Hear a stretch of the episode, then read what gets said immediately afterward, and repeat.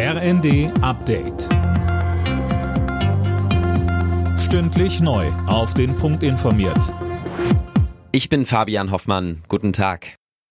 Der Mangel an Grundschullehrern wird wohl in den nächsten Jahren überwunden sein. Das geht aus einer Studie der Bertelsmann Stiftung hervor. Da heißt es, weil weniger Kinder zur Welt kommen, geht auch der Bedarf an Lehrkräften zurück. Bertelsmann-Experte Dirk Zorn sieht darin eine Chance für die Politik. Er sagte uns, immer weniger Schülerinnen und Schüler an der Grundschule können noch ausreichend lesen, schreiben und rechnen.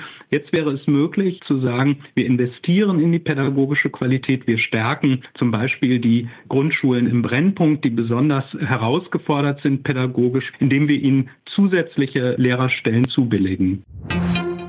Auf den Bahnhöfen in Deutschland ist auch heute nicht viel los. Der Lokführerstreik bei der Deutschen Bahn ist nach wie vor in vollem Gange und sorgt für Zugausfälle und Verspätungen. Noch bis zum Montag läuft der Ausstand. Auch viele Händler sind angefressen, sagt uns Thomas Oehme von den Promenaden im Leipziger Hauptbahnhof. Wir sehen, dass die Besucherzahlen dramatisch nach unten gehen. Also da spricht man von 50 bis 60 Prozent weniger Frequenz. Und das hat natürlich dramatische Auswirkungen auf alle Geschäfte, die wir am Hauptbahnhof haben, auf die Umsätze und geht natürlich mit Verlusten einher. Das ist ganz klar. Nicht nur bei der Bahn wird gestreikt, sondern auch im Luftverkehr. Piloten und Flugbegleiter der Lufthansa-Tochter Discover Airlines treten morgen für einen Tag in den Ausstand, heißt es von den Gewerkschaften Cockpit und UFO. Mit dem Arbeitskampf wollen sie Tarifverträge durchsetzen.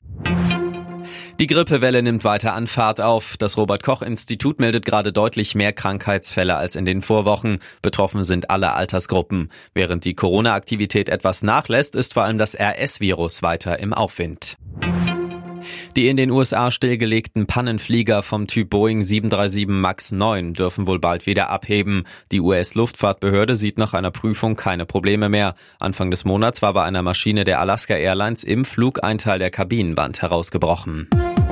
Alle Nachrichten auf rnd.de